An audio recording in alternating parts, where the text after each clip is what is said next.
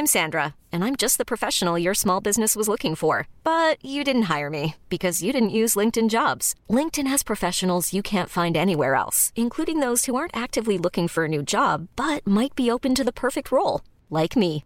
In a given month, over 70% of LinkedIn users don't visit other leading job sites. So if you're not looking on LinkedIn, you'll miss out on great candidates like Sandra. Start hiring professionals like a professional. Post your free job on linkedin.com/achieve today. Hallo, ich bin Jule Lobo und bevor es losgeht mit dieser Folge von Nachruf auf mich, habt bitte noch kurz ein Ohr für unseren Werbepartner. Denn der passt wirklich sowas von großartig zu uns. My Moria steht wie unser Podcast Nachruf auf mich für einen offenen Umgang mit den Themen Sterben und Abschied. Nur My Moria kümmert sich tatsächlich in der Praxis um die Bestattung eurer Lieben oder auch um eure eigene. Unter mymoria.de slash Nachruf auf mich könnt ihr euch überzeugen, wie frisch, modern und transparent das Angebot ist. Das heißt zum Beispiel, ihr könnt den Abschied eurer Lieben, wenn ihr wollt, komplett online durchplanen. Erd-, See- oder Baumbestattung, Sarg oder Urne, welche Blumen soll es geben, welche Musik. All das wäre zum Beispiel von Hamburg aus für eine Bestattung in München easy online planbar. Bei Fragen hilft euch die Maimoria Telefonberatung.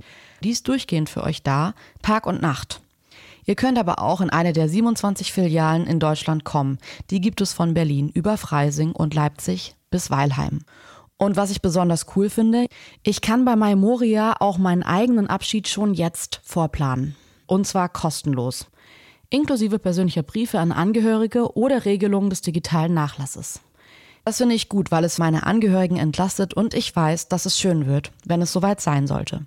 Also, den Abschied, die Bestattung, individuell und modern planen mit MyMoria. Alle Infos gibt es unter mymoria.de slash Nachruf auf mich. Also was so etwas, das ich immer wieder auch zu hören bekomme, dass mir Leute sagen, okay, bei dir weiß man, woran man ist und man kann sich dann auseinandersetzen oder kann sich auch streiten, aber auch da versuche ich, soweit es geht, nicht völlig so auf ewige Feindschaft oder so. Also das sind nur sehr wenige Leute, bei denen ich mir das gönne. Also bei der AfD, mit AfD-Lern rede ich nicht, solange die sich bei mir nicht entschuldigt haben. Nachruf Nachruf. Auf mich. auf mich. Nachruf auf mich.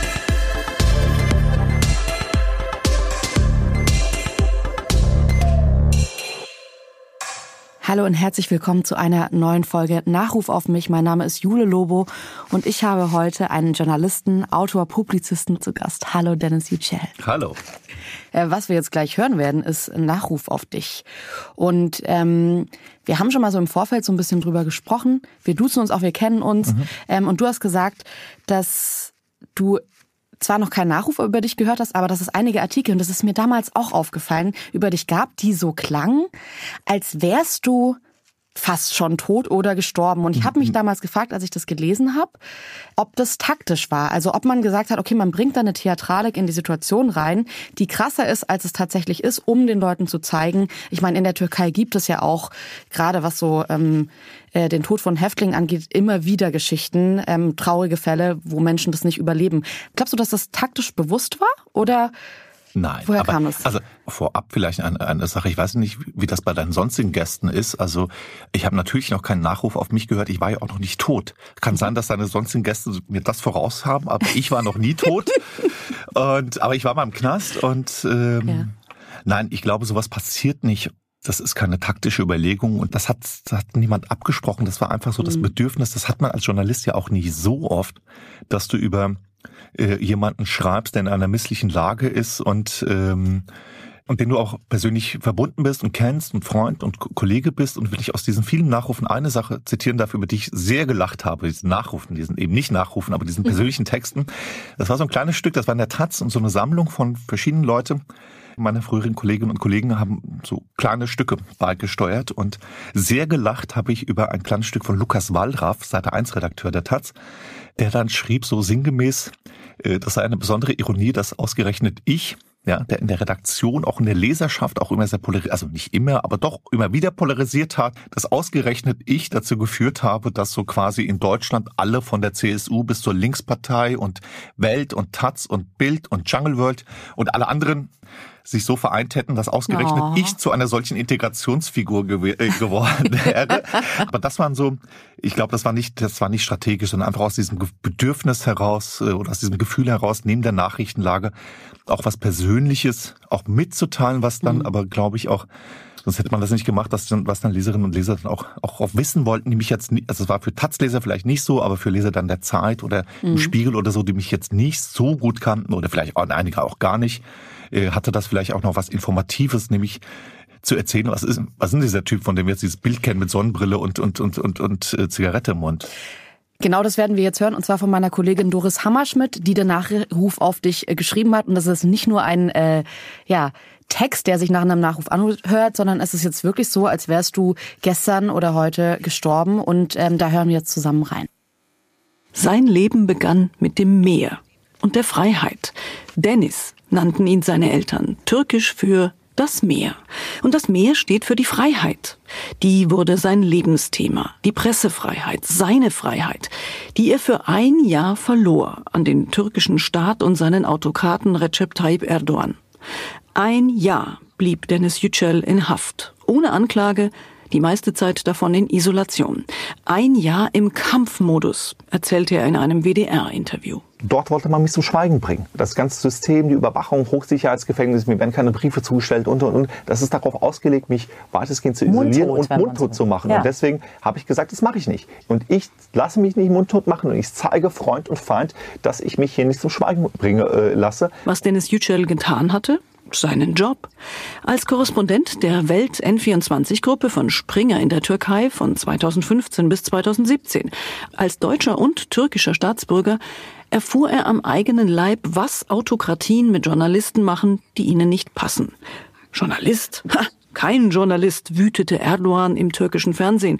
Agent, Terrorist, Agent, Terrorist. Drunter ging's nicht. Yücel bedankte sich auf seine Art mit dem Buch Agent Terrorist. Eine Geschichte über Freiheit und Freundschaft, Demokratie und nicht so Demokratie. Alle, die ich hier kennengelernt habe, haben mir gesagt, du musst das aufschreiben, Deniz abi. Ich habe gesagt, logisch, mache ich, ist schließlich mein Job. Wir sind ja nicht zum Spaß hier. Kampfmodus und Humor haben ihn vermutlich aufrecht gehalten im Knast. Den Humor liebten sie alle. Seine Frau Dilek, seine Anwälte, seine Freunde, seine vielen Unterstützer der Kampagne Free Dennis.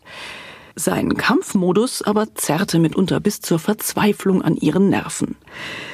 Natürlich war sein Leben nicht nur dieses eine Jahr im türkischen Gefängnis. Es gab ja noch andere, knapp 49 Jahre. Aber wer kann schon von sich sagen, dass er den grünen Abgeordneten Cem Özdemir zu einer Wutrede animiert hatte, die in die Bundestagsgeschichte eingegangen ist? Das Land hat sich in dem einen Jahr, in dem Denis Yücel im Gefängnis war, dramatisch verändert. Denn mittlerweile sitzen Abgeordnete in diesem Haus, die kann ich nicht anders bezeichnen als Rassisten. Sie sind aus demselben faulen Holz geschnitzt wie diejenigen, die Denis Yücel verhaften lassen haben. Auch der Rest ist Geschichte. Freilassung 2018, Rückkehr nach Deutschland 2020 vom türkischen Kammergericht in Abwesenheit wegen Propaganda für die verbotene kurdische Arbeiterpartei PKK zu zwei Jahren, neun Monaten und 22 Tagen Haft verurteilt. In die Türkei ist Dennis Yücel nie wieder zurückgekehrt. Woran wird man sich erinnern, wenn der Name Dennis Yücel fällt? An sein Einstecken, aber auch sein Austeilen. Zitat. Der nächste Schlaganfall möge sein Werk gründlicher verrichten, schrieb er über Thilo Sarrazin. Der Spiegel schrieb über ihn, seine Lust an der Provokation war bekannt. Er selbst aber sagte über sich, Zitat, ich denke, es ist erstrebenswerter im Bescheuerten wie im Schönen derselbe zu bleiben. Das Schöne, das waren für ihn Haribo saure Pommes, Espresso, Sucuk und Petersilie, die Blume seiner Liebe zu Dilek. Schön war Istanbul, wo er Dilek kennengelernt und geheiratet hatte. Im Gefängnis, was weniger schön war. Schön waren für ihn die Gedichte von Nasim Hikmet. Auch schön Kindheit und Jugend mit Schwester Ilkay und den Eltern im hessischen Flörsheim, seinem Geburtsort. Nicht schön, dass er den Geburtsort seines Vaters Sia in Mazedonien nicht mehr mit ihm gemeinsam besuchen konnte. Und das war sein vielleicht größter Schmerz. Sia verstarb wenige Monate nach Yücels Freilassung. Von der Krebserkrankung des Vaters hatte er in der Haft erfahren und beschrieb den Moment im Buch Agent Terrorist so.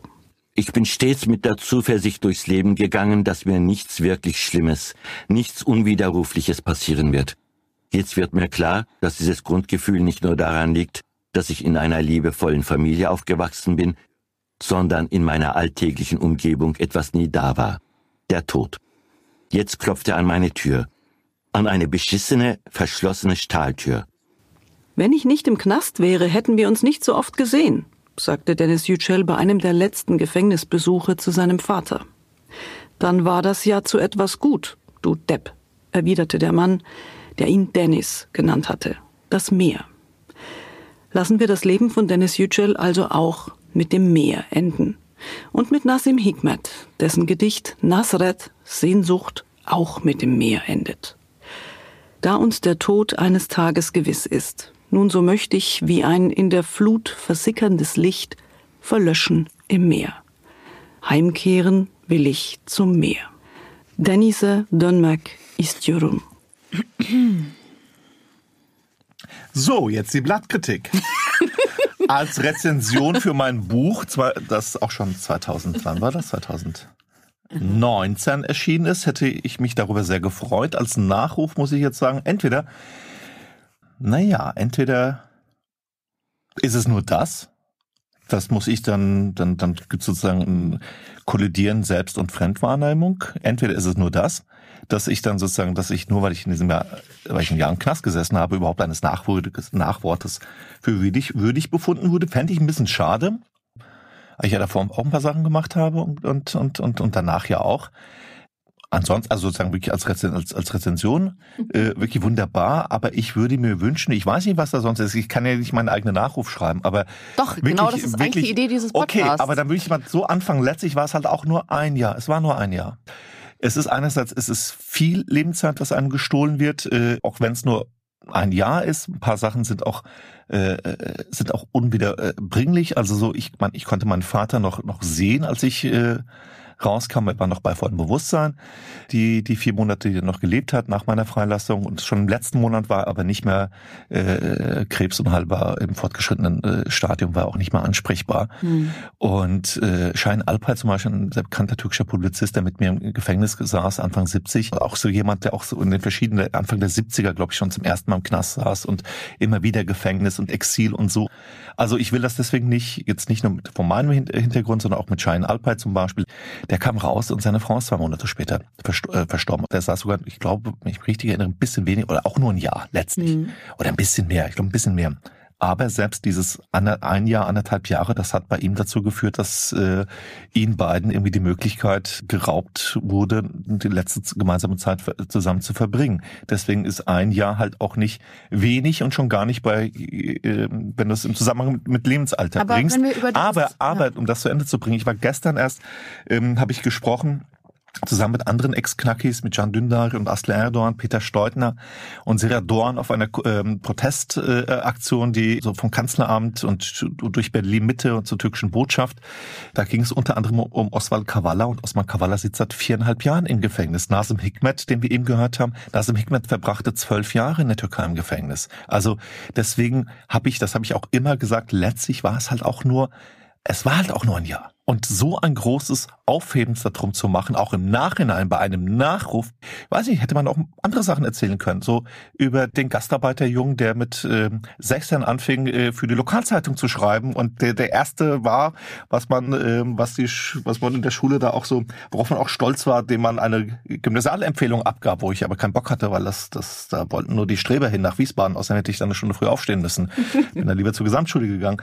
Aber so hätte man diese hey, Geschichte ähm, auch machen, erzählen können wenn es halt letztlich, wenn mein Leben nur das ist, dass ich da ein Jahr bei Erdogan, mhm. bei, bei, bei im Kerker des Kalifen verbrachte, um mal eine Überschrift zu wählen, die ich mal Jan Böhmermann bei einem anderen Podcast geschenkt habe. Hat er auch gleich benutzt. Ähm, also wenn mein Leben letztlich mhm. nur das war, dass ich bei Tayyip Erdogan im Kerker des Kalifen ein Jahr verbracht habe, muss ich wieder sagen, hey, danke Tayyip, weißt du, sonst hätte ich überhaupt keinen Nachruf bekommen, sonst wäre ich bei dir auch hier nicht in der Sendung, aber das will ich nicht glauben, wobei ich natürlich hier auch nicht ganz unbefangen bin, weil es Urteil ist über mich.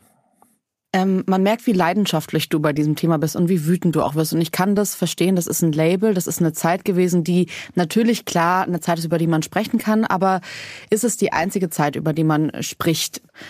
Und dieses aktive dagegen wehren Erfüllt das? Also ist es, weil es ist ja trotzdem, man geht ja dann nicht äh, in der guten Laune vom Platz, sondern man hat ja das Gefühl, man muss sich permanent wehren und sagen, ich bin doch mehr als das. Wieso seht ihr mich nicht mehr als das? Ist es das wert? Nö, das, das passiert mir nicht so oft. Und meine Güte, ich bin ja ein großer Junge, ich kann mich auch dagegen wehren und ich mache mich nicht so, Gott, äh, das ist doch auch eine Form, das ist doch auch eine Jammertour. Ja, also Leute, die irgendwie alle Nase lang erzählen, dass sie irgendwie eine andere Identität haben und eine andere Heimat und irgendwie und weil sie einen Onkel in Slowenien haben, äh, Neudeutsch dann als Person of Color irgendwie durch die Gegend rennen und dazu noch irgendwie, aber Teil des Talks ist es auch dann zu, zugleich zu behaupten, frag mich nicht, woher ich stamme. Mhm. Das ist doch, mhm. das ist doch peinlich, das ist unglaubwürdig. Also nein, ich ich bin nicht auf so einer Jammertour. In meinem Buch habe ich ja geschrieben, das wurde ja auch vorhin im Nachruf ja auch vorgelesen. Ich habe die Zeit in Silivri, im Hochsicherheitsgefängnis Silivri, ich habe die mit Kämpfen verbracht. Also auch etwas, was ich, also als ich das Buch schrieb, dann auch gemerkt habe, an einigen Stellen, was mich auch wirklich äh, äh, selbst auch erschreckt hat. Weil das klingt so heroisch, kämpfen, nö, nö, nö. War auch so, ja. Aber das war auch verbunden mit einer unglaublichen Rücksichtslosigkeit, nicht nur mir selbst gegenüber, sondern auch gegenüber meiner Frau Dilek, gegenüber meinem Anwalt Wesel, äh, Wesel Ock und auch gegenüber Kollegen und Freunden in Deutschland, für die war ich nur anstrengend. Gegenüber den Leuten, die in der Türkei waren, habe ich auch nicht davor gescheut, sie selber mit durch bestimmte Ideen und Sachen auch Risiken auch auszusetzen. Also das war auch eine unglaubliche Rücksichtslosigkeit. Also als ich das gelesen habe, äh, als ich das geschrieben habe, dachte ich selber, Alter, warst du krass, ja. Aber es ging nicht anders. Ich hätte es auch nicht anders überstehen können. So, also es ist jetzt nicht etwas, worauf ich nur stolz bin. Aber, aber woran ich, was ich dann gemerkt habe, auch sehr schnell, nachdem ich rauskam, ja, dass sozusagen den Kampf um Autonomie, darum geht's ja, darum ja. ging's, ging um Kampf, um Freiheit. Das ist auch eine komische, ist eine falsche Vorstellung, zu glauben, dass sozusagen das Verhältnis von Freiheit und Unfreiheit so ist, dass so Freiheit, Freiheit, Freiheit, dann Knast, Unfreiheit, Unfreiheit, Unfreiheit, Freilassung, Petersilie, Freiheit, Freiheit, Freiheit. So ist das nicht, ja. Freiheit ist etwas, ein schönes, großes Wort von äh, Caroline Emke, äh, die hatte in, ihr, in ihrer Rede zur, ähm, bei der Verleihung des Friedenspreises des deutschen Buchhandels gesagt, jetzt aus dem Gedächtnis zitiert, Freiheit ist weniger etwas, was man besitzt, sondern mehr etwas, was man macht. Mhm.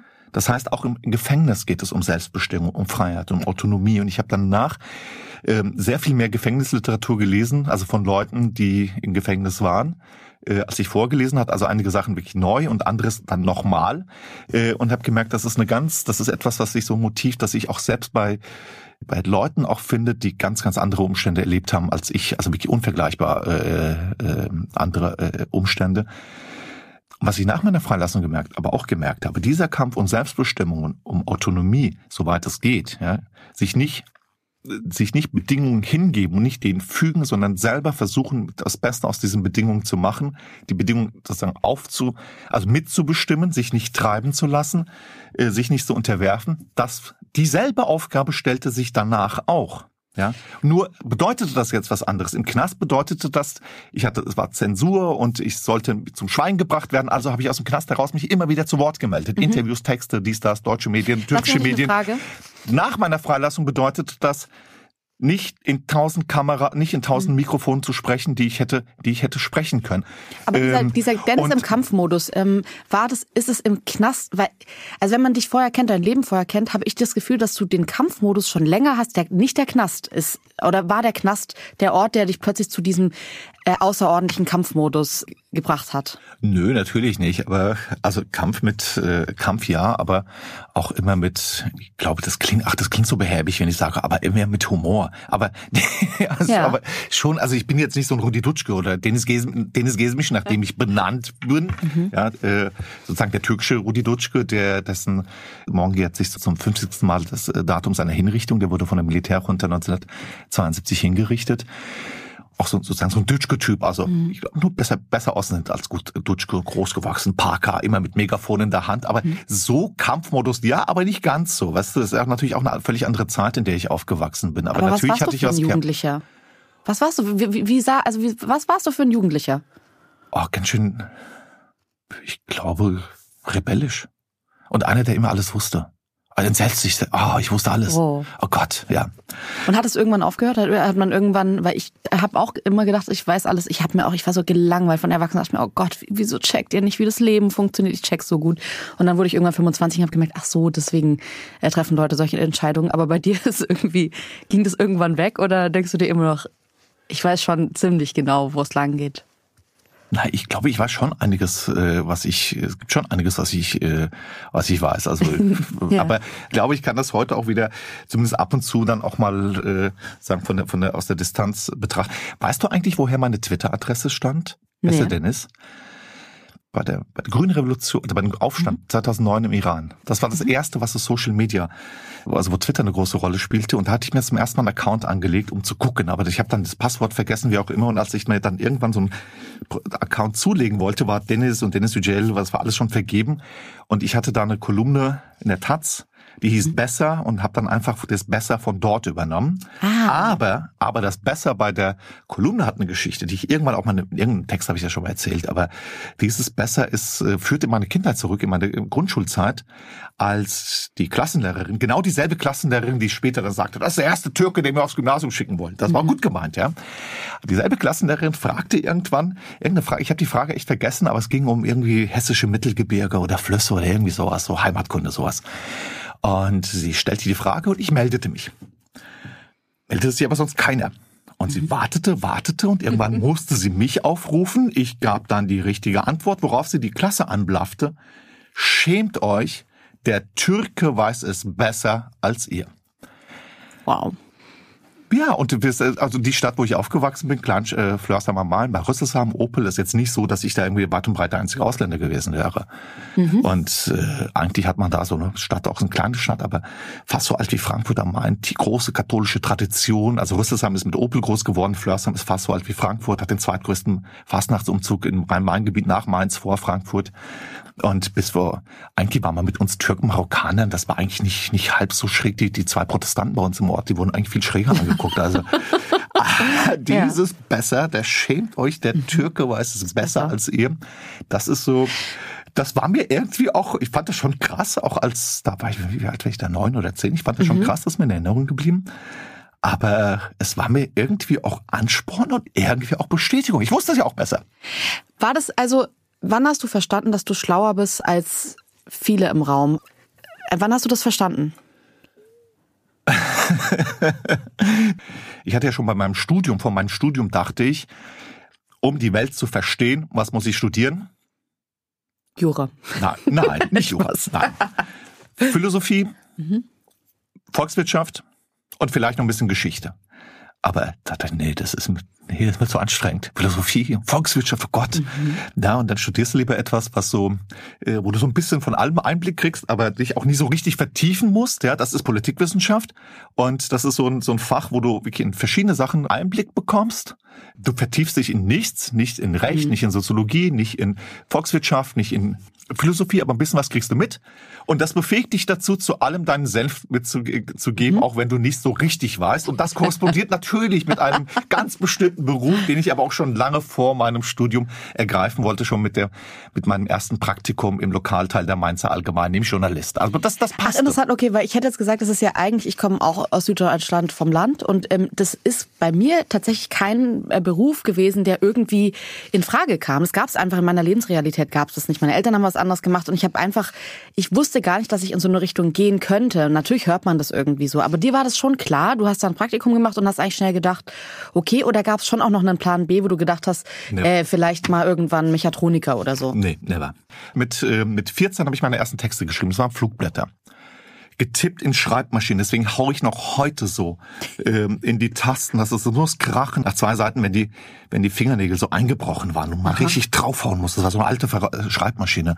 Aber äh, von da kam ich irgendwie dann sehr schnell auf diesen, äh, auf, auf, auf Journalismus, habe mich dann bei zwei in Rüsselsheim, es gab damals so zwei Lokalzeitungen. Eine gehörte zum Darmstädter Echo, das war mhm. eher sozialdemokratisch, und das andere gehörte zum äh, zum Mainz Allgemein, das war eher konservativ. Ich habe mich bei beiden beworben. äh, war aber irgendwie auch froh, dass mich die Konservative genommen hat, die Mainz, äh, weil Rüsselsheim war zu dem Zeitpunkt 50 Jahre SPD regiert, also sozusagen das Ancien Regime war da die SPD und deswegen war die Mainspitze irgendwie auch äh, also der Lokalteil ja. der Mainz Allgemein für Rüsselsheim und Umgebung. Ich habe das Praktikum gemacht und äh, habe danach noch eine Weile als freier Mitarbeiter für die geschrieben. Ähm, obwohl ich da auch so auch so in der lokalen autonomen Szene und so auch unterwegs war, aber das, das ging auch okay. beides, ja. Ähm, und ich habe nie einen anderen Berufswunsch gehabt. Ich habe nur irgendwann habe ich habe dann irgendwann die Lust verloren, weil ich dachte, naja, jetzt kann ich mich hier so hocharbeiten, ja. Irgendwann von den Lokalen, dann, ich habe ja vor allem über, dann, dann den nächsten Schritt und dann komme ich vielleicht irgendwann in die Hauptredaktion mhm. und dann bei der Mainzer Allgemein und dann kann ich dann von dort. Okay, das so hört sich alles ja Philipp Amtorik an irgendwie so. Hast du, warst du so ein ambitionierter Jugendlicher? Nee, Hast du nicht gekifft ja, oder irgendwie, weiß ich nicht, äh, irgendwas gemacht, was. Nee, das habe ich ja, das habe ich, ich habe ich hab ja dann irgendwann keine, ich habe es ja irgendwann, ich habe es dann irgendwann sein gelassen. Ich hatte irgendwann keine Lust mehr. Wann? Wie alt warst du da? 18, 19. Aber das, also hast du, hast du wirklich zwischen, ich sage jetzt mal 12 und 18 keine Scheiße gebaut? Also sehe ich so aus? Weiß ich nicht. Also du hörst dich gerade nicht so an, muss ich ehrlich nein, sagen. Nein, nein, du kannst, man kann doch, man kann doch verschiedene Sachen auf einmal machen. Okay, aber das war schon, also da, da hast du den Fokus auch beim Scheißebauen nicht aus den Augen verloren. Das heißt, du hast, wusstest zwar immer, wo du hin willst und, oder was so dein theoretischer Plan ist, den du dann irgendwann selbst überworfen hast, nee, aber. Nee, nee, nee, nee. Ich wollte das, ich fand das cool, ja. Ähm, und ich habe Jahre später, als ich, äh, als ich mal, da war ich, ich glaube, da war ich bei der Jungle, bei der Taz oder Jungle World, weiß ich nicht mehr genau ich glaube Jungle World, mhm. habe ich mal eine Geschichte, eine Reportage über Rüsselsheim gemacht, irgendwie zusammen mit Opel äh, so ähm, und bin dann in meine alte Redaktion, weil ich einfach so auch seit Jahren eben da raus war und ich dachte, ich rede, treffe mal mit meinem Förderer, meinen ersten Lehrer, der mich damals betreut hat, Dirk Feuerriegel. Und ich habe eine ganze Reihe von Sachen, die ich von Dirk Feuerriegel gelernt habe. Eine das ist der Fragen, warum bist du eigentlich Journalist werden? Mhm. Und ich habe dann gesagt, ich war, nee, ich war 16 und linksradikal. Ja, hab gesagt, ja, Welt aufklären, aufklären, informieren, na, na, na. Äh, und er sagt, alles schön und gut, aber 95 Prozent der Journalisten werden Journalisten, weil sie es geil finden, ihren Namen in der Zeitung zu lesen. er sagte, das ist okay, das ist okay, nur sollte man das wissen. Mhm ich glaube, das ist nicht, selbst wenn du aus deiner Haut nicht rauskommst, ist es nicht verkehrt, sich einiger Sachen bewusst zu sein und auch ein, sich selbst auch einordnen zu können, auch wenn du, dann kommst du vielleicht nicht raus, aber zu wissen, dass Journalismus auch was mit Eitelkeit zu tun hat, also mit dem Sendungsbewusstsein. Ja, du hast der Welt was mitzuteilen. Und ich war aber so perplex in diesem Moment, dass ich vergessen habe zu fragen, was mit den anderen fünf Prozent los ist. Aber wenn man jetzt ähm, weiter sieht, was du dann gemacht hast, dann ist es ja jetzt nicht so, dass man sagt, oh krass, und damit 18 hat er nochmal alles überworfen, hat wirklich einen ganz anderen Weg eingeschlagen. Aber Jungle World, Taz, ich überspringe jetzt ein paar äh, Stationen, aber trotzdem ist es doch, es sind keine großen Brüche in deiner Biografie drin, außer jetzt, was dir so von außen passiert ist. Aber deswegen sehe ich da vielleicht auch so Philipp Amthor drin, dieses ambitionierte, sich was vornehmen, dann zu sagen, nee, da möchte ich eigentlich schon weiterkommen.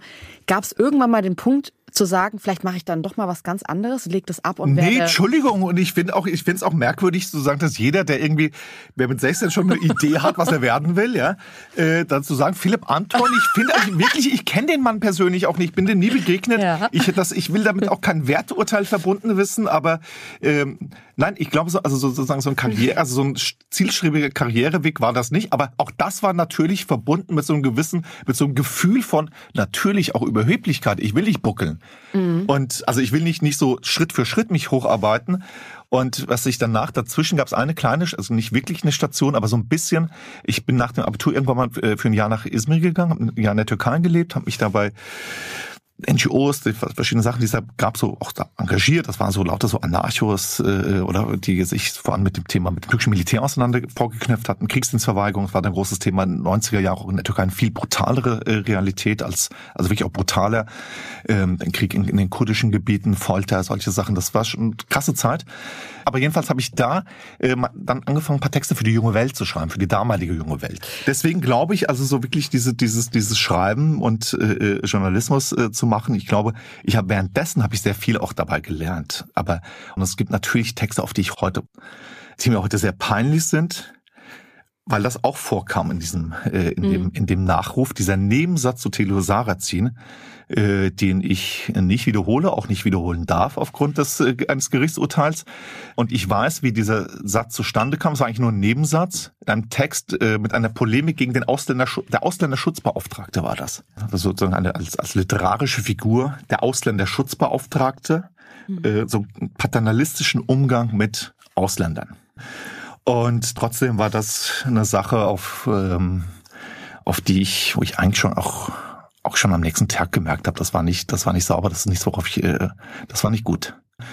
Und das war ja eine der beiden Sachen, die dann, was mir dann das Vergnügen, die Ehre verschafft hat, eine Blattkritik im Bundestag. Ich glaube, das ist nicht, das ist, im Nachruf war davon die Rede, Cem Özdemir hat da eine tolle, also wir sind auch befreundet, Cem hat da eine tolle Rede gehalten, aber es war nicht Cems Verdienst. Cem hat nur den, den Elfmeter verwandelt, den ihn die AfD vorgelegt hat, hm. diese Partei der organisierten Niedertracht, die dort zwei Texte sozusagen äh, äh, vorgetragen hat, die zu dem Zeitpunkt schon fünf, sechs Jahre vorher in, äh, alt waren. Und äh, den Genuss einer, ich meine, kommt schon mal vor, also was weiß ich, irgendeine Recherchegeschichte, Journalisten haben was recherchiert und das wird im Bundestag thematisiert, logisch. Mhm. Ja.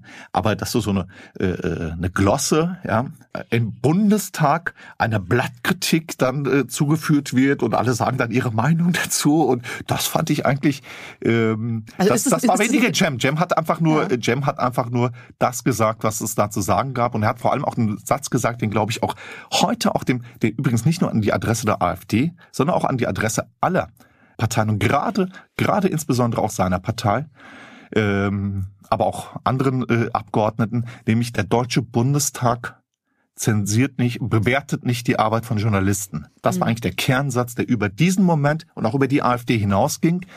Ähm, das gibt es nur in Regimen, von denen sie träumen, nämlich Tayyip Erdogan und Putin natürlich. So, das war sozusagen äh, die Wendung. Deswegen war das war eine ganz große Rede, für die Jem völlig zu Recht ähm, äh, auch ausgezeichnet wurde ähm, äh, mit dem Dolph Sternberger Preis. Aber das eigentliche, der eigentliche Move war, äh, war von der AfD und wegen zwei Sachen. Eigentlich ging es denen aber auch um mehr. Das war einfach eine Gelegenheit, die ich verkörpere alles, was die hassen. Ja, alles, womit die groß geworden sind. Also mit D-Mark sind die ja nicht groß geworden. Die haben damit angefangen gegen den Euro, aber das hat nicht für fünf Prozent gereicht. Und mhm. dann haben sie die Wendung bekommen gegen Ausländer, gegen Linke, gegen Medien. Und ich bin quasi alles. Ich, ich würde gerne ähm, ein bisschen mehr über die Türkei sprechen, weil ich noch nicht ganz verstanden habe, wie dein Verhältnis dazu ist, beziehungsweise das ist natürlich jetzt auch getrübt so durch die Ereignisse, aber es ist ja was Heimatland, Sehnsuchtsort, ein, ein, Land, in das du auch wieder reisen würdest, wenn es einen Wechsel gäbe, einen politischen? Oder wie ist dein Verhältnis zu der Türkei heute? Ist eine Fernbeziehung. Aber ich habe mit der Türkei, weißt du, also mir war ja klar, als ich, mir war das klar, meinem Vater war das klar. Ein Scheißstaat, geht da nicht hin. So, alter Linke halt. Ja, der hat von der Türkei, von dem, vom türkischen Staat nichts gehalten. Aber ihr wart schon im Urlaub auch da. Ja, ja, aber es ist was anderes, als als, als Journalist hinzugehen. Mhm. Und mir war das auch klar, dass es nicht so ganz äh, ohne sein kann, weil vor allem mit dem Hintergrund, mit dem türkischen Namen. Ja, das eine, Staatsangehörigkeit spielt ja keine Rolle. Der ah, Vorwurf, okay. der Vorwurf des, des Vaterlandsverräters. Das ist, das ist das Ding. Aber es war bis zu dem Putschversuch von, vom Sommer 2016 und dem Ausnahmezustand und der Beginn von Verhaftungswellen und so weiter, äh, hielt sich das alles noch in Grenzen. Danach, das war ein Moment danach, wo ich dachte, wo es auch mir auch keinen Spaß mehr gemacht hat. Also es wurde richtig unangenehm. Es wurden Leute, auch immer mehr auch Leute verhaftet, die die ich kannte, jetzt Freunde, Kollegen aus dem Journalismus oder oppositionelle Politiker und so weiter. Es war so eine, so eine Angst, die sich verbreitete. Und ich weiß noch, ich habe nach diesem Putschversuch, ich habe da eine Woche lang, ich habe echt gearbeitet wie ein Irrer, wie noch nie hm. mal. Ich habe drei Texte am, am, am, Tag geschrieben, also nicht alles vom Schreibtisch, sondern ähm, rausgehen, da schreiben. Ich habe ja. ins Handy eingetippt, was was in, ist aus Istanbul nach Ankara. Eine Woche völlig irre. Und dann war ich bei Maybrit Illner zu Gast und habe mir das schon so gelegt, dass ich einen Tag dazwischen frei habe. Und da habe ich meine Freunde eingeladen. Und ich hatte irgendwie, es war schon das Gefühl, so wer weiß, wohin ich, ich, ich wusste das, ich war jetzt ins, ins Ungewisse. Die war da schon klar, dass es sein könnte, dass. Ja. Okay. Ja. Das habe ich meiner Chefredaktion natürlich nicht gesagt. Und hatte das so letztes Abend mal Vibe, äh, dieses. Äh, so ein bisschen, ja, ja. Wir haben uns in Neukölln äh, von der äh, nicht in der Bar, weil das war, das war ein Sommerabend, sondern auf so einem kleinen Platz getroffen äh, und dann mhm. aus der Bar und ging bis, bis morgens um äh, war, war schon hell, als wir, es war richtig morgen, als wir schon, als wir uns da, da, da verließen, aber es hatte was von, ja, äh, mhm. erstmal ein letztes Abendmahl ist so, äh, vielleicht so hart, wobei Jesus soll ja auch wieder zurückgekommen sein. Also aber jedenfalls dachte ich schon, ich weiß, ich, ich, ich weiß nicht, ob ich jetzt im Knast lande, aber ich fahre ins Ungewisse und ich fahre, es, es, es, ich wollte nicht hin. Und es gab Freunde, gerade türkische Freunde oder kurdische, also Leute, die das Land besser kennen, die haben gesagt, Alter, was denn Scheiß? Mhm. Und ich wusste, irgendwo, irgendwo haben sie recht. Und meiner Chefredaktion habe ich nichts gesagt, weil ich wusste, wenn die auch nur die Hälfte der Sachen irgendwie, die mir durch den Kopf gingen, ich hatte in die, also mich haben auch Leute ich habe immer wieder ein paar Mal, jetzt nicht, will es nicht übertreiben, aber ein paar Mal habe ich auch Hinweise von Leuten bekommen, die mir sagten, also aus der Türkei, sagten, Alter, du fällst auf. Wieso? Also was, was waren so die Punkte, wo, wo das jetzt mehr ist als bei anderen äh, JournalistInnen?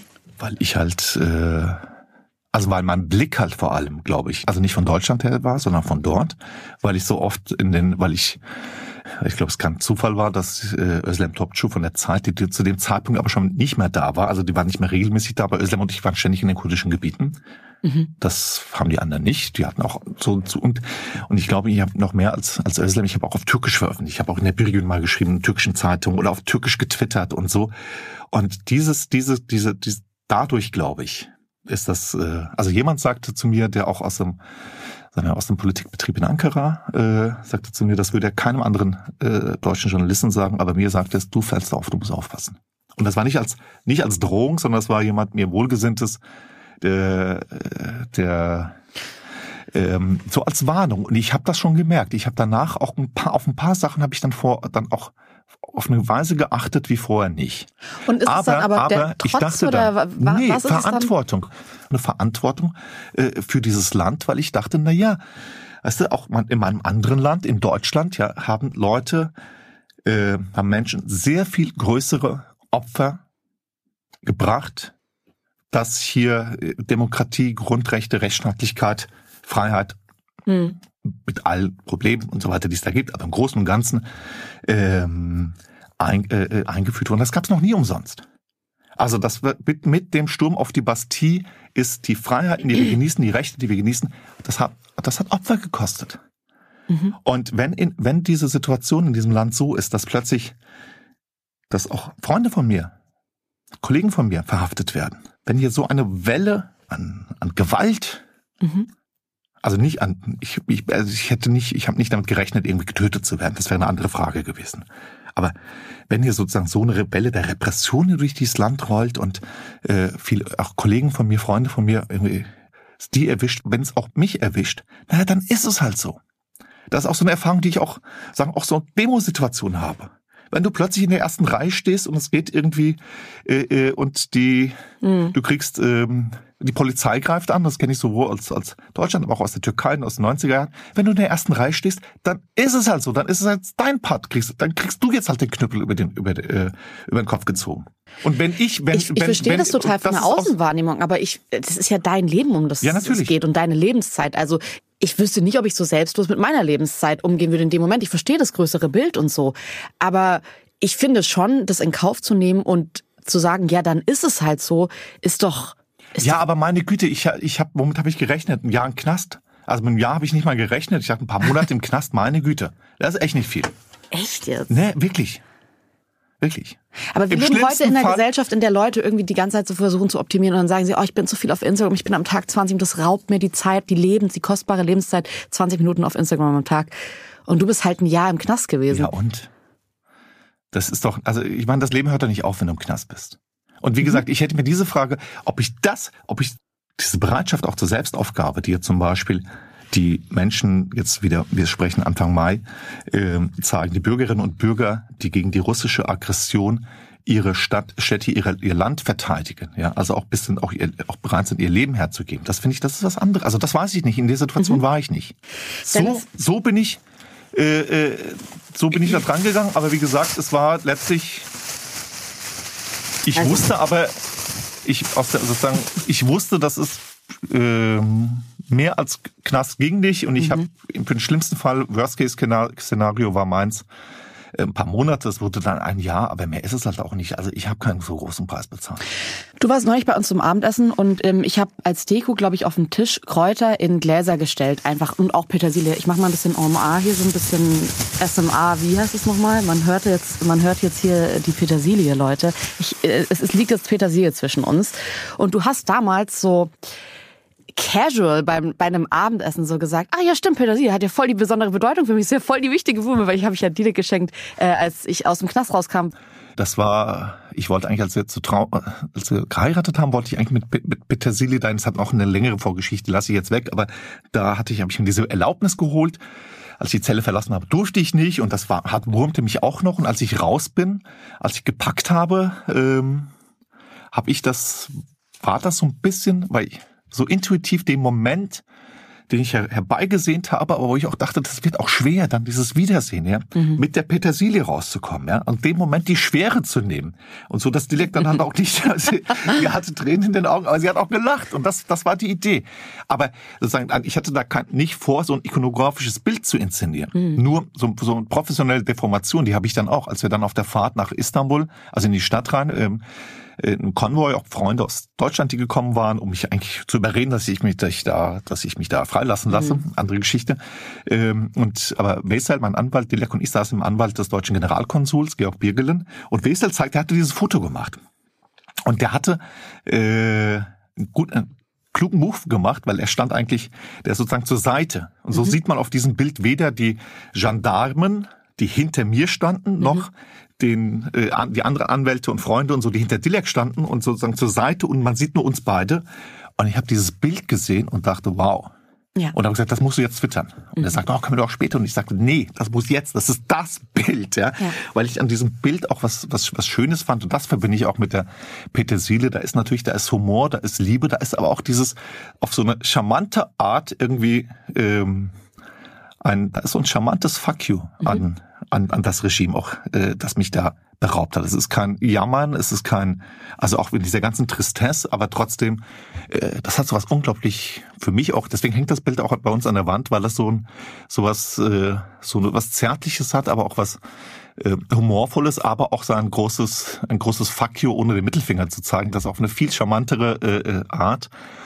Und wie mich das einholt, naja, ich meine, wir reden jetzt auch wieder darüber und ich, es ist, es ist, es ist okay, ich komme ja auch nicht davon raus. Ich habe vorhin, das war die Sache, die ich vorhin erzählen wollte, äh, Kampf um, um, um Autonomie, um Selbstbestimmung. Ich habe mir damals, als ich rauskam, gesagt, okay, ich, ich diesen Kampf um Selbst, also sich nicht von den Umständen treiben zu lassen, mhm. das ist, ist das äh, auch jetzt geht es darum, jetzt sogar noch viel mehr, weil ich jetzt in eine Situation komme, die mir völlig fremd ist, nämlich in einer Weise Mittelpunkt Gegenstand von Berichterstattung zu sein, die man als Journalist normalerweise nicht ist. Und ich dachte auch, okay, ich muss ein paar Sachen machen, ich will mich auch nicht völlig zurückziehen, ich will auch, äh, aber ich will das selber bestimmen. Ich habe die meisten Interviewanfragen habe ich abgelehnt. Ich habe, um mich nicht diesem Etikett der Journalist, der bei Type Erdogan im Knast saß. Mhm um das, das auch mit der Zeit auch abzustreifen, ja, um das nicht, nicht auf, auf ewig äh, bei mir zu haben, weil das natürlich bedeutet, auch das bedeutet Unfreiheit. Das bedeutet, den Knast auf eine Weise immer mit sich rumzuschleppen und das bedeutet auf eine Weise Unfreiheit und das will ich nicht und ich habe mit diesem Job, ich habe mit, äh, ich habe mit 16 in der Weinspitze angefangen als Journalist zu arbeiten. Da gab es noch keinen Type Erdon, den ich hätte mhm. schreiben können und äh, ich brauche den dafür nicht. Und davon muss ich, will ich mich auch lösen. Also ich will einfach wieder Normalität. Ich will Freiheit, ich will Normalität. Ich wollte anfangs auch in der Türkei bleiben. Ich wollte ja mein Leben zurück, das man mir geraubt hat. Und das war für mich dieser Job in Istanbul. Mhm. Ja, mit einer tollen Wohnung im Besiktas, Ausblick auf den, auf den Bosporus. Und so habe ich ja liebend gerne gemacht. Und ich war ja, ich war ja gerne in der Türkei. Und ich glaube, ich habe diesen Job auch ganz gut gemacht. Diese Verhaftung war ja auch eine Form von Journalistenpreis. Das ist so wie Journalistenpreise, wie sie in der Türkei vergeben werden. Ähm, ich wollte das ja weitermachen. Das war aus verschiedenen Gründen nicht möglich. Das hatte nicht nur mit mir zu tun. Mhm. Ich habe dann nur gemerkt, irgendwann, äh, naja, so ganz läuft das halt nicht, weil ich plötzlich, weil ich in so eine Rolle auch gekommen bin, die mir auch Verantwortung auch zuträgt. Also so wie gestern für Osman Kavala. Ich meine, so großen Spaß, es ist als Journalist auch ein bisschen schwierig und so einen großen Spaß macht mir das nicht, vom Kanzleramt zu stehen und ins Mikrofon zu reden oder in Megafone zu reden. Nur es ist halt eine, entweder mache ich das und zeige eine Solidarität mit jemandem, den ich auch kenne und mit anderen Leuten, die ich persönlich kenne, der seit viereinhalb Jahren im Knast sitzt, oder ich lasse es. Und zwar nicht nur zu sagen mit mhm. der Türkei, sondern auch mit anderen Zusammenhängen. Und wenn ich dieser Rolle gerecht werden kann, wenn ich die ohnehin gerecht werde, weil ich mich Verantwortung immer stelle, und zu deine Frage zur Türkei, die habe ich nicht vergessen, ich könnte auch heute noch in die Türkei, es liegt ja, ja nicht, es liegt, also ich bin in erster Instanz verurteilt, ähm, zu knapp drei Jahren. Aus einem Verfahren wurden jetzt inzwischen drei, äh, die laufen auch fort, äh, aber im Moment äh, formal liegt nichts gegen mich vor. Ähm, und ich wüsste, vielleicht würde auch nichts passieren. Aber äh, weil Tayyip Erdogan die Bedingungen gestellt hat in Gesprächen mit Sigmar Gabriel, okay, ich lasse ihn laufen. Er konnte es ja auch nicht mehr hören, dieses Free Dennis, mhm. ja, der war vor und so. Ähm, aber er hat die Bedingungen gestellt, okay, wenn ich, wenn ich ihn freilasse, dann müsst ihr dafür sorgen, dass er sofort verschwindet. Ja. So. Und, und ich würde halt riskieren, wenn ich in die Türkei ginge, dass Erdogan, vielleicht würde nichts passieren, aber ich würde auch riskieren, weil es würde, der, wenn ich bei der Einreise, der erste Polizist würde sagen, oh Gott, das muss ich nach oben melden, ja, nicht, dass ich mich hier, ja, natürlich, ja. aus so einem Ding heraus, auch wenn nichts gegen mich vorliegt, und das würde jede Stufe, ja, sein Vorgesetzter, dessen Vorgesetzter, das würde bis, das würde bis Erdogan mhm. gehen, weil meine Freilassung über Erdogan ging. Und da weiß ich nicht, also mindestens ein paar Stunden festgehalten am Flughafen, das mit Sicherheit. Gut, wäre ja nicht so schlimm, aber das kann man nicht so äh, äh, kalkulieren und wie er da reagiert. Und ich glaube, deswegen lasse ich das, weil das kann man ja auch niemandem erzählen. Äh, Für den Moment oder glaubst du, dass du gar nie mehr in die Türkei in deinem Leben ähm, reisen wirst? Ach nee, ich bin zuversichtlich, weil ich glaube, also keine Diktatur hält so lange wie das, äh, währt so lange wie das Diktaturen äh, gerne hätten. Mhm. Es sind aber auch leider zählebiger, als es Demokraten sich wünschen. Mhm. Irgendwo liegt die Wahrheit dazwischen, aber ich würde, wenn wenn es heute irgendwie, mhm. wenn, wenn, wenn heute Revolution in der Türkei auf, aufbrechen würde, ich würde äh, erst nach Istanbul fliegen und den Reiseantrag bei der Welt dann irgendwie danach einreichen oder auch, oder auch es sein lassen, ja. weil ich, ich bin mit der Türkei nicht fertig und äh, aber auch deshalb, weil ich da nicht, weil dieses Land für mich nicht irgendein Land war. Ich bin ja nicht da zufällig in eine Kneipenschlägerei reingeraten ich finde es interessant, dass du die ganze Zeit von Verantwortung sprichst, weil ich glaube, man könnte es tatsächlich auch äh, ersetzen. Ich, ich sehe so eine ganz tiefe Loyalität. Ich finde Loyalität, ich weiß gar nicht, ob du was mit dem Wort anfangen kannst, weil du hast es jetzt sehr selten benutzt, so in deinem Sprechgebrauch. Ich finde aber, wenn du über die Türkei sprichst, über deine Familie sprichst, wenn du über Axel Springer sprichst, das sind alles so, das hast du jetzt gerade immer mit Verantwortung umschrieben. Ist es was, was du spürst, was so eine Pflicht, eine innere ist? Oder ähm, kannst du überhaupt was mit dem Begriff Loyalität anfangen? Ja, ich würde auch sagen Verbundenheit. Also ich versuche schon mein Leben so zu führen äh, und so durchs Leben zu gehen, dass ich ähm, äh, also vielleicht gerade auch deswegen, äh, weil ich auch da, wo ich es für notwendig halte, auch Auseinandersetzungen auch nicht scheue. Mhm. Ähm, irgendwie, soweit es geht, halt mit allen irgendwie im Reinen zu sein. Also ist ja nicht nur gegenüber äh, Springer, also auch gegenüber der Taz. Habe ich also, wenn die Taz irgendwas von mir will, dann mache ich das. Logisch. Und ich bin irgendwie, auch, ich finde das, es ist so schöner irgendwie und auch interessanter, auch mit verschiedenen Leuten auch in äh, in Kontakt zu sein. Und was glaube ich und bei Axel Springer natürlich, ich habe da auch eine gewisse ähm, habe da eine besondere, auch eine bestimmte Rolle vielleicht. Äh, und aber ich habe da auch ähm, ich habe da Freiheiten, die, die, die auch das, das Wichtigste auch für mich sind. Äh, bin nicht der Erste, der von der Tat zur, zur Welt wechselt, aber also die Welt heute, ich glaube vor 20 Jahren hätten die mich nicht genommen und ich wäre da auch nicht hingegangen. Aber ähm, und wenn ich, wenn ich Sachen auch an der in, in der äh, in der Zeitung äh, auszusetzen habe, dann ist auch meine Art dann auch, dann sage ich das entweder in der Redaktionskonferenz, wo ich auch nicht immer bin, aber wenn ich mal da bin, äh, oder er schreibt das. Mhm. Also wenn Matthias Döpfner einen Text schreibt, der mich nach dem versuchten oder nach dem Anschlag auf, versuchten Anschlag auf die Synagoge in Halle, äh, der dann an andere Stelle dann zum Morden geführt hat, einen Text schreibt, der mich doch sehr irritiert, mhm. dann antworte ich in der Welt darauf. Und deswegen ähm, bilde ich mir von wegen Nachruf. Und das war auch so etwas, was, was mich, was, was ich echt toll fand, was so meine ähm, Sascha Lehnertz als damaliger Welt-Auslandschef, mein, quasi mein Vorgesetzter damals, oder Ines Pohl, äh, äh Chefredakteurin, als ich noch bei der Taz war, was die so darüber schrieben, wie es ist so, was es heißt, meine Chefin oder mein Chef zu sein, was es bedeutet, wie weit man damit kommt, das fand ich, das hat mir sehr geschmeichelt, ja. wirklich so dieses äh, dieses, ja. naja, ein Problem mit Autoritäten zu haben, das hatte ich, das hatte ich schon, äh, das hatte ich schon immer, aber ich glaube, ich weiß auch von, das weiß ich auch von, von Leuten auch persönlich, äh, äh, also was so etwas, das ich immer wieder auch zu hören bekomme, dass mir Leute sagen, okay, bei dir weiß man, woran man ist und man kann sich dann auseinandersetzen oder kann sich auch streiten, aber äh, doch, ich glaube, doch, ich bin, also ich bin loyal natürlich. Manchmal lassen sich Brüche nicht vermeiden. Aber auch da versuche ich, soweit es geht, dann zumindest irgendwie mhm. äh, on the long run irgendwie nicht nicht völlig so äh, auf ewige Feindschaft oder so. Also das sind nur sehr wenige Leute, bei denen ich mir das gönne. Also bei der AfD, mit AfD-Lern rede ich nicht, so lange, dass mhm. ich bei mir nicht entschuldigt haben. Wir kommen gleich noch dazu. Jetzt ein paar wirklich schnelle Fragen fürs Ende. Ähm, hast du dir schon mal Gedanken über deine eigene Beerdigung gemacht? Also so. Nee.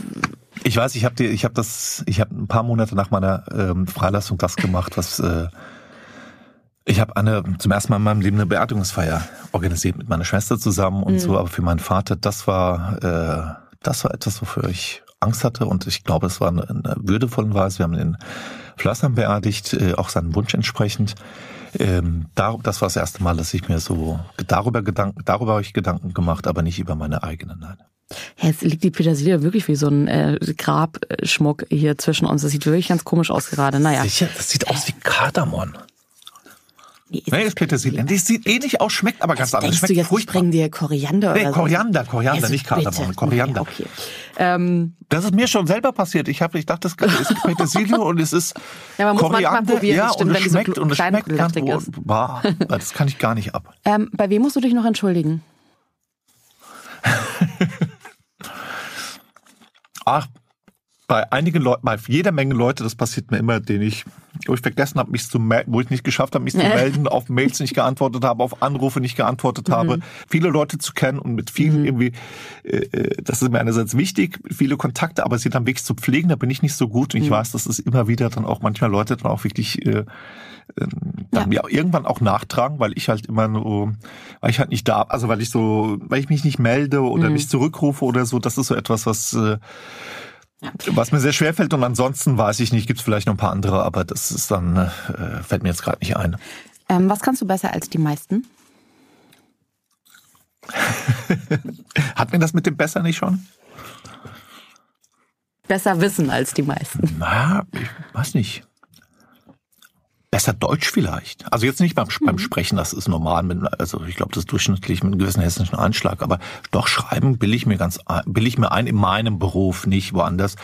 Ich bilde mir ein einigermaßen äh, die deutsche Sprache in was ich bei dir krass finde, ist, dass du ganz viel Zitate und wirklich Redewendungen in, äh, in einem einfachen Interview hast du so zehn Zitate. Der hat mal 1930 das gesagt. Das ist natürlich eine Referenz auf diesen Buchtitel. Und ich denke mir so, okay, krass, bereitest du dich darauf vor oder ist das einfach, das hast du in deinem Kopf, so ein kleines äh, Deutsch-Gebrauchslexikon, das du dann aufschlägst und dann kommt hier der Buchtitel von 1926 mit rein und wenn ich darin besonders gut wäre, müsste ich jetzt mit einem passenden Zitat aus Heine. Das rattert schon. Ja, ja, müsste ich jetzt so mit, und zwar ja. dann auch wirklich aus so deutsche Hoch, so, so, es müsste was kommen so aus ähm, aus Goethes Spätwerk mhm. oder so. Ja. Ja, und genau das und ich glaube, da war auch was bei hier bei, aber komme ich gerade nicht drauf.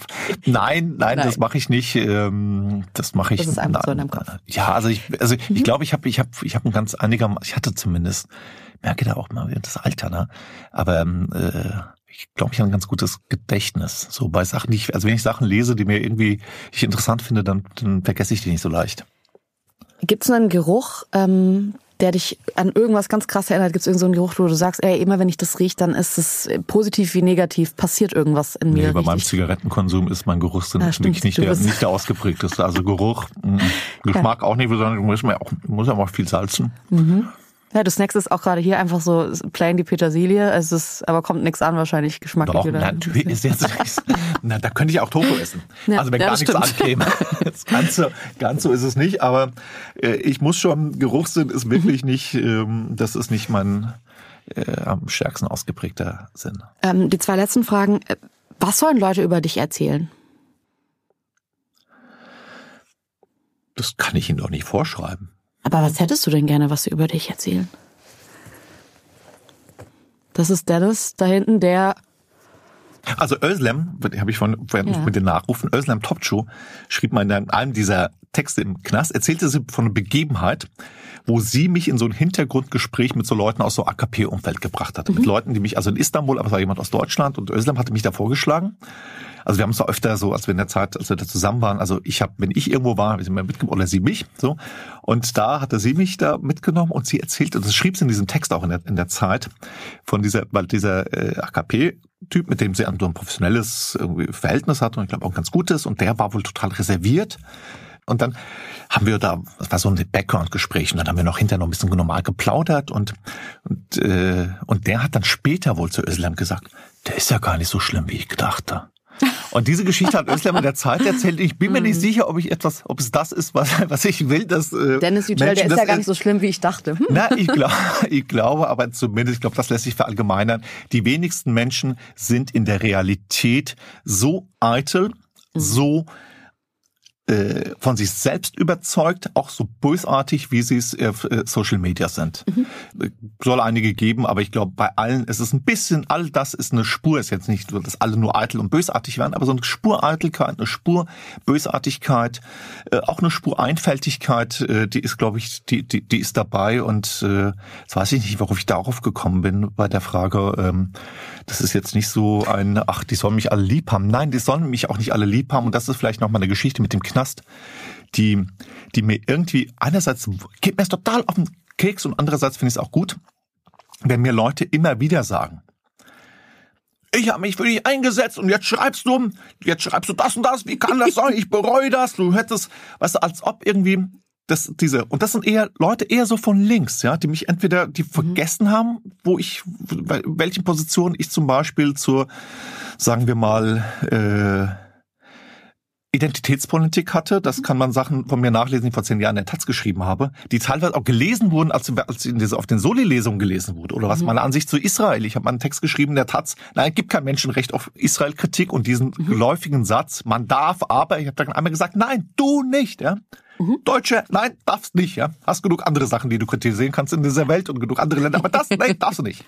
Und das sind Sachen auch, die auf diesen Lesungen auch, also irgendwie haben das Leute da nicht so ernst genommen, weil die mich, glaube ich, so ein bisschen auch als äh, irgendwie so Posterboy und so abgespeichert mhm. hatten. Und das und diese, dieser, dieser Satz, ähm, oder selbst Leute, die das wussten, die, die dann sagen, äh, wenn sie mhm. das wissen, die sagen, ja, aber ich hatte gedacht, dass du äh, oder dass sie im Gefängnis, die Zeit im Gefängnis, sie dazu geführt haben, äh, äh sie zum Nachdenken äh, gebracht haben, um meinen Ansichten über, also und diese Vorstellung zu glauben, der Knast ist so eine Art Besserungsanstalt, ja, und sich dann äh, darüber zu echauffieren, dass ich den den Aufenthalt im Gefängnis nicht als Gelegenheit dazu genutzt mhm. habe, um zu den, genau den Ansichten zu gelangen, die diese Leute schon haben, um mir mhm. das zu, vorzuwerfen, dass es irgendwo äh, ich finde das irgendwo anmaßend, ja. Mhm. Und, und im schlimmsten, im Extremfall geht das dann bis dahin so, dich hätte Erdogan besser beim Knast behalten. Mhm. Ähm, das ist auf eine Weise anmaßend, es ist auf eine Weise aber auch amüsierend, aber am besten finde ich daran, hey, ich finde es cool, weil ich war doch nicht der, ich, das ist so,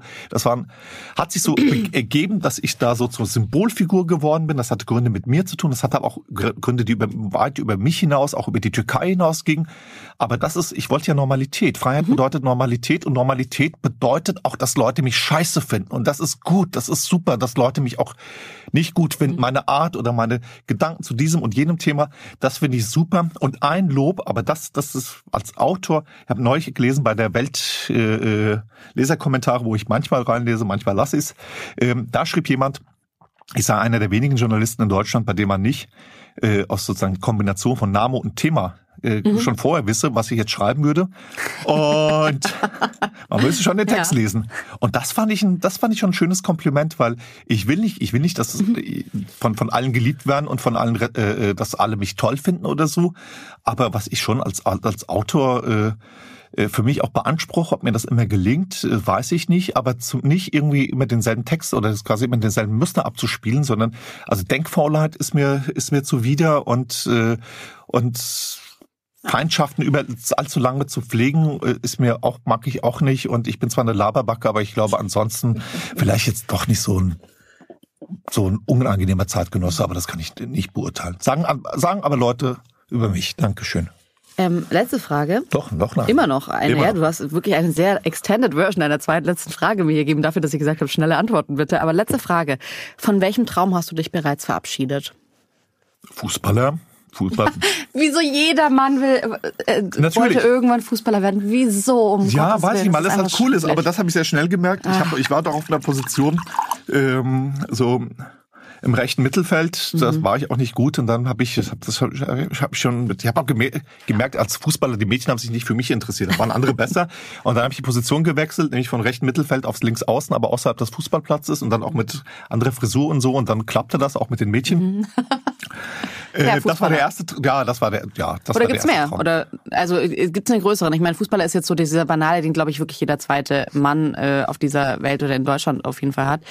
Ähm, aber gibt's so jetzt was, wo du jetzt sagst, das ist jetzt ja was, also so einen ernsthaften Traum, wo man sagt, ich weiß jetzt nicht. Pff. Das Haus in Italien ist es noch nicht. Von dem hast du dich noch nicht verabschiedet. Oder so der Drittwohnsitz.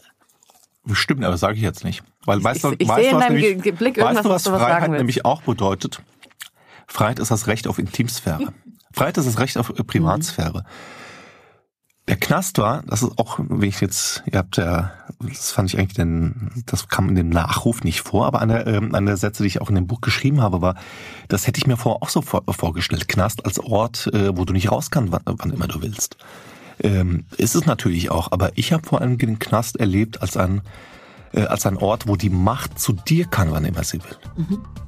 Und deswegen ist, ähm, ist, Fre- hat Freiheit auch was mit Intimsphäre zu tun und auch das, wor- wor- worum ich die ganze Zeit auch äh, spreche, über Freiheit, über Autonomie, dann auch zu sagen, was will ich von mir preisgeben? So, ich als, als sozusagen irgendwie Figur des öffentlichen Lebens erzähle ich auch von, äh, auch von mir, aber es gibt natürlich auch Grenzen und die bestimme ich. Und jetzt äh, die Geschichte mit dem äh, Fußball, übrigens bei DJK Schwarz-Weiß Flörsheim. Viele Grüße ja, nach Flörsheim. Grüße gehen raus. Äh, das, das erzähle ich gerne und andere Träume will ich erst vielleicht ein andermal, aber jetzt nicht. Dennis, vielen, vielen Dank für deine Zeit. Und Oh, ähm, viel Zeit, ja. oder? Ja, sehr viel Zeit. Nachruf auf mich. Nachruf auf mich ist ein Podcast von Zebra AudioNet. Idee, Redaktion und Produktion Doris Hammerschmidt und Frank Busch, Medienproduktion München. Moderation und Redaktion Jule Lobo. Ausführende Produzentin Tina Jürgens. Anregungen und Feedback gerne an info at zebra-audio.net. Nachruf auf mich.